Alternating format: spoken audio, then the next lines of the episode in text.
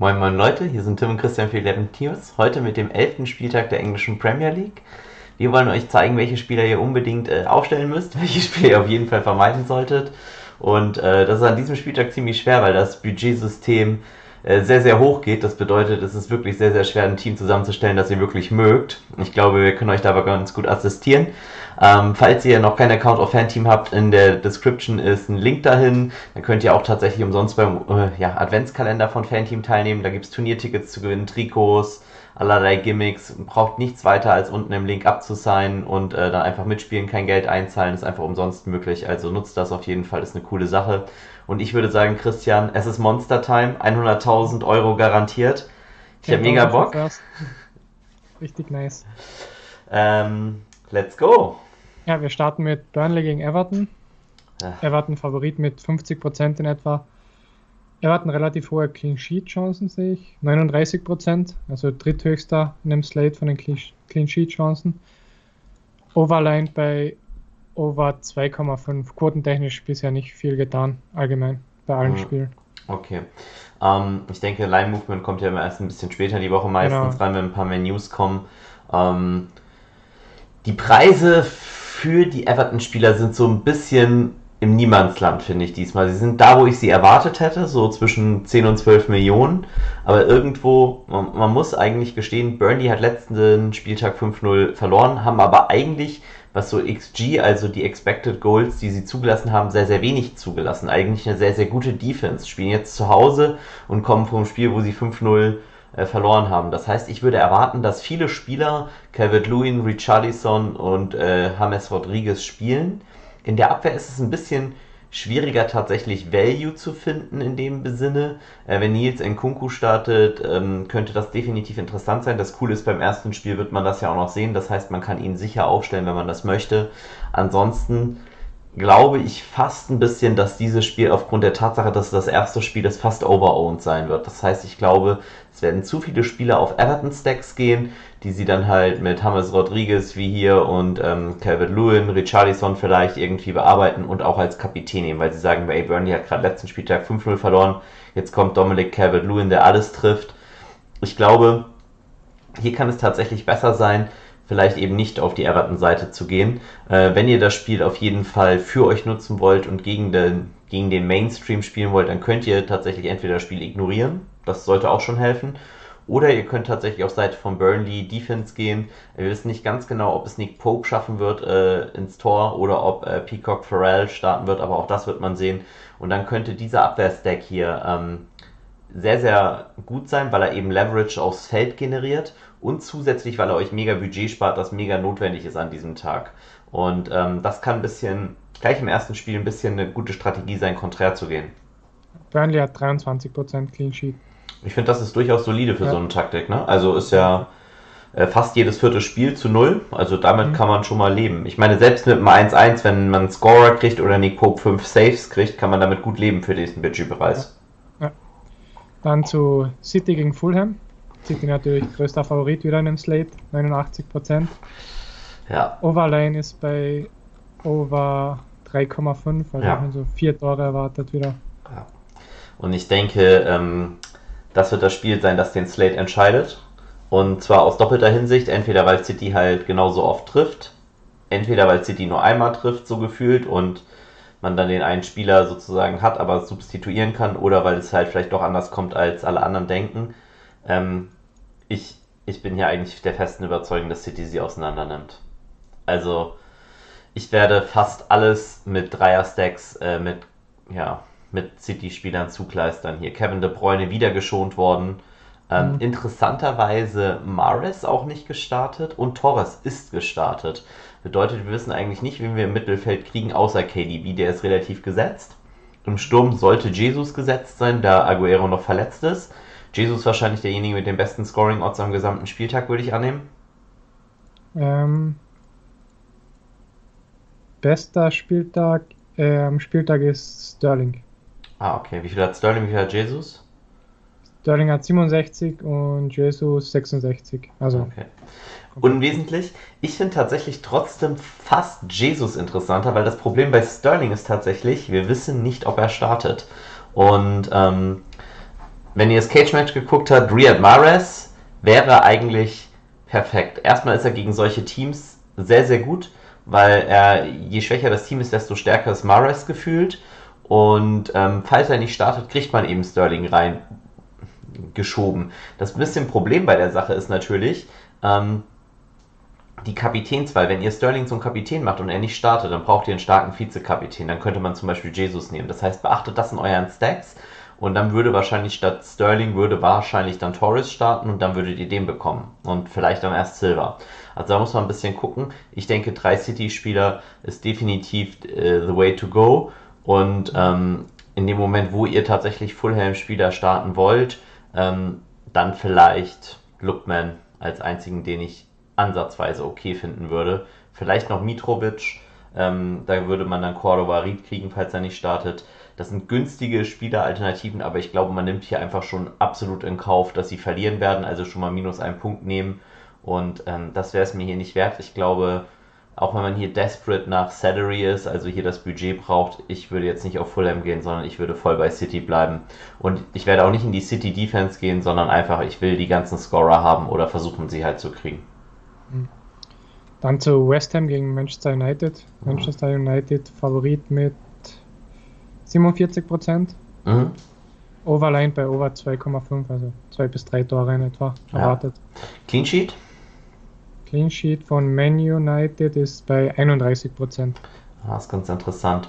Ähm, auch so der Over-Under, bin ich mal gespannt, wie der sich entwickelt. Bin ziemlich ja. sicher, dass Bruno Fernandes starten wird. Ähm, in der Abwehr könnte man halt auch gute Stacks bauen, die halt so aussehen, indem man halt einfach sagt, okay, Set-Piece und Bruno halt mit äh, Telles und Maguire als Upside. Ich denke, das wird relativ äh, populär sein. Allerdings West Ham bisher wirklich überzeugend. Ich glaube, wir sind auch bei den Top 8 Defenses dabei. Ich glaube, es ist ein Sechster oder so, was XG zugelassen angeht.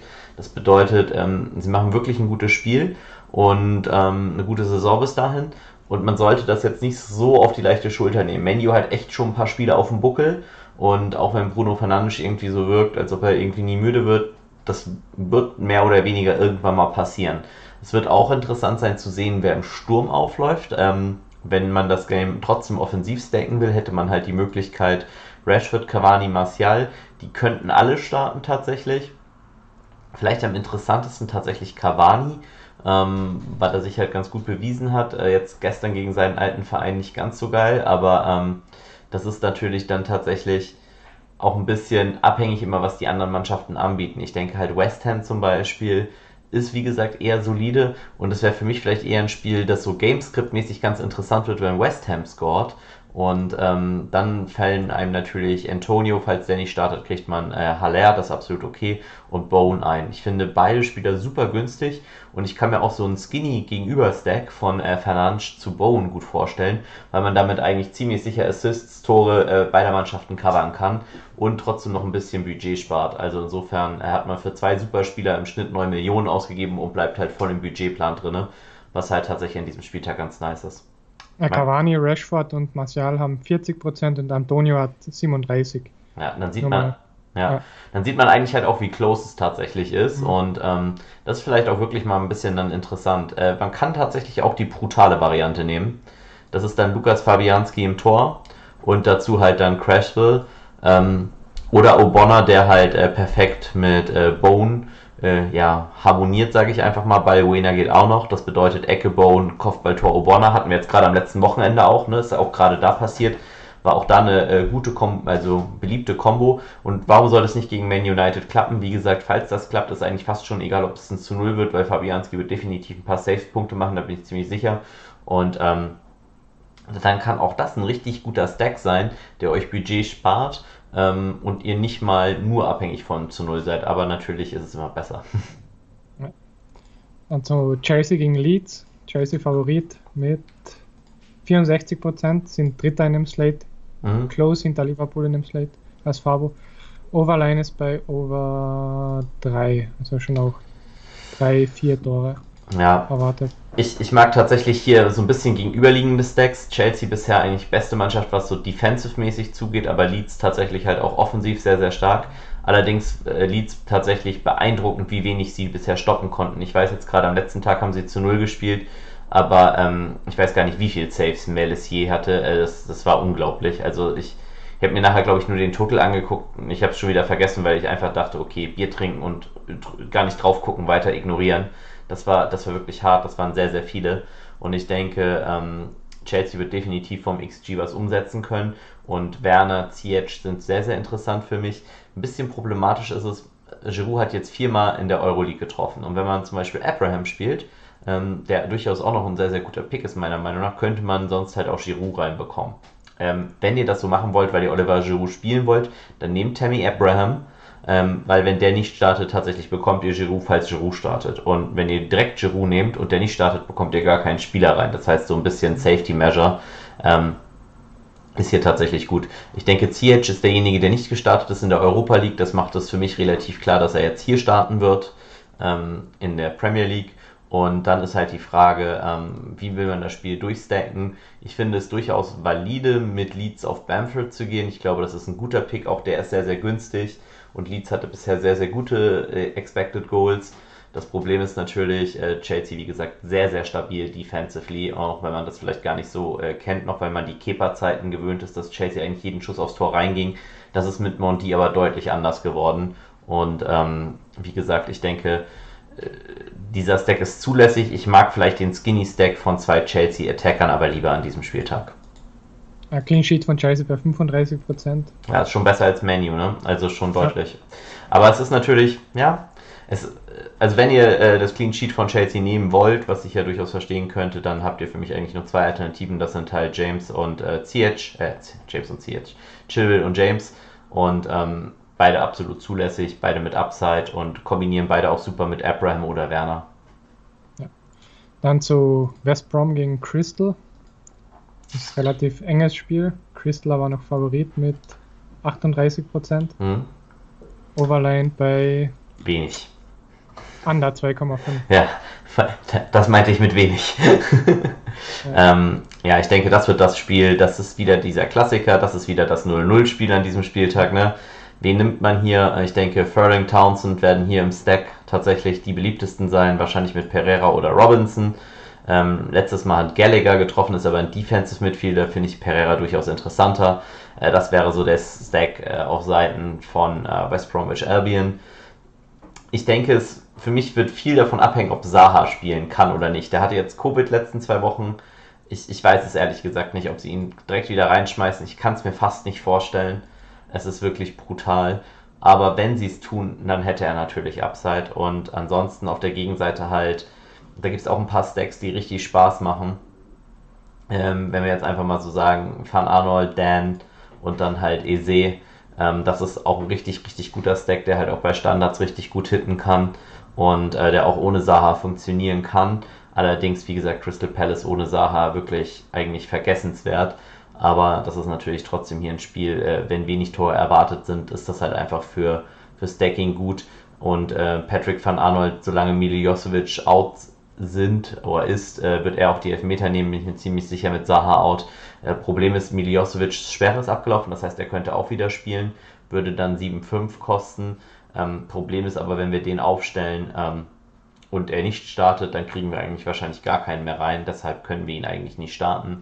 Ansonsten, wenn ich jetzt definitiv wüsste, er steht in der Startaufstellung, würde ich ihn vielleicht sogar über EC spielen. Äh, einfach aufgrund der Elfmeter, aber ähm, das kann man hier nicht abschätzen. Ich denke, Crystal Palace und West Bromwich Albion werden in vielen meiner Teams sein, einfach weil es schwer ist, eine solide Abwehr zu finden an diesem Spieltag, die einem gute, ich sag mal, äh, CS-Upside verspricht. Aber Crystal Palace ist definitiv einen davon. Und zum nächsten eher Low-Scoring-Game, Sheffield gegen Leicester.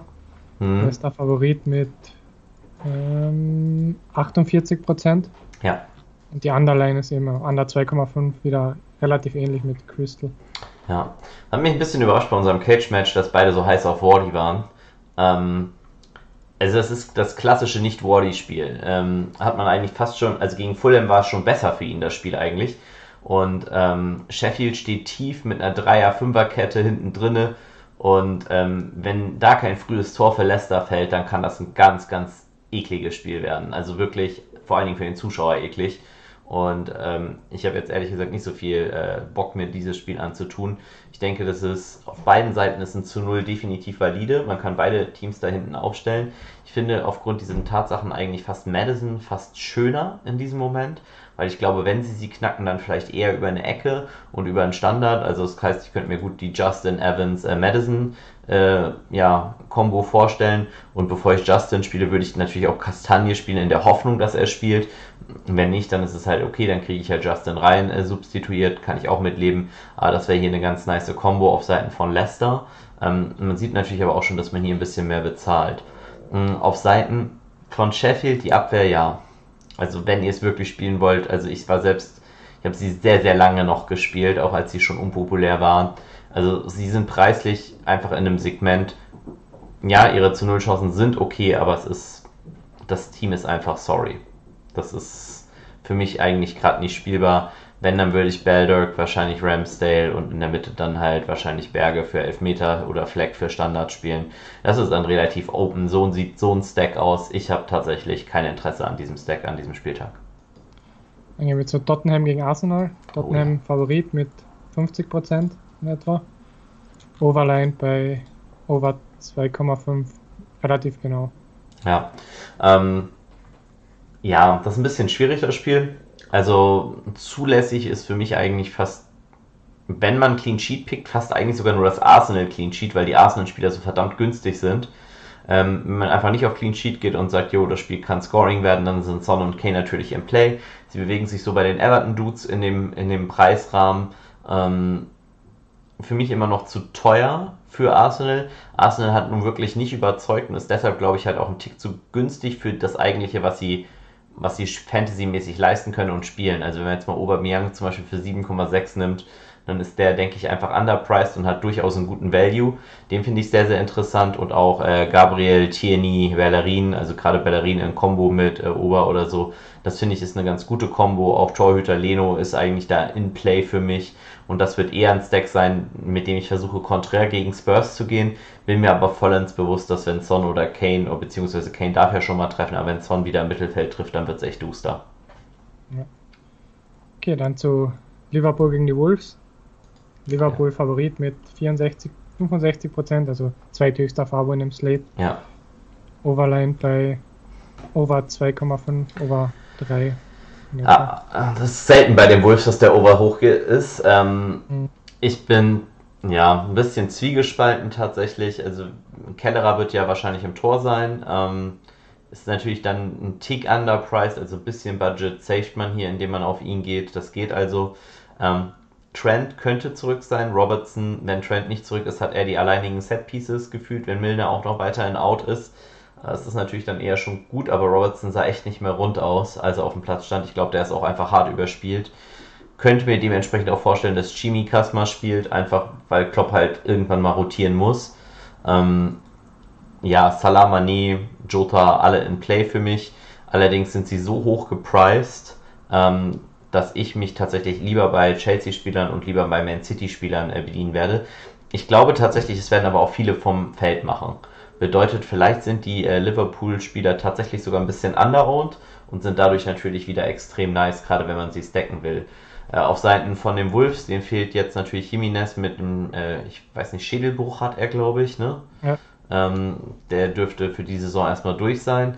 Äh, dementsprechend denke ich, dass eher Podens, Neto starten werden. Vielleicht Silver vorne, das könnte sein. Der hätte natürlich einen krassen Budget Relief, falls der startet. Ist aber auch super riskant, den aufzustellen, weil ihr seht, ihr würdet natürlich keinen anderen Spieler bekommen. Deshalb würde ich eher mit Neto oder Podens starten und dann halt, okay, wenn ich traurig kriege, bin ich auch okay. Der hat letzte Saison gegen City auch bewiesen, dass er gegen die Top-Teams absolutes Monster sein kann. Und ähm, wäre dann dahingehend für mich okay, wenn ich gegen das Clean Sheet von Liverpool gehe. Im Allgemeinen ist mir, sind mir die Wolves zu schwach und Liverpool zu teuer vom äh, Budget her. Deshalb habe ich nicht so großes Interesse an diesem Spiel. Und zum letzten, zum Montagsspiel.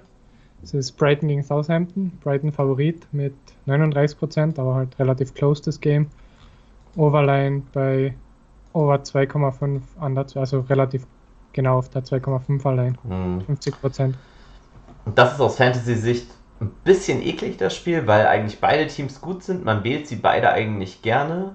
Und es ist halt so ein ausgeglichenes Spiel, was man eigentlich nicht picken will. Und ähm, das ist dann ganz interessant.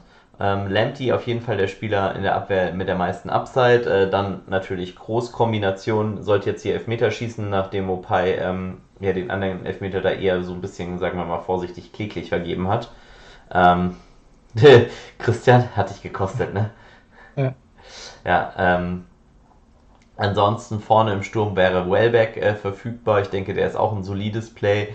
Ähm, ist immer noch ein bisschen underpriced gesehen, was das angeht, also nicht abgepriced worden, hatte trotzdem ein ganz gutes Spiel.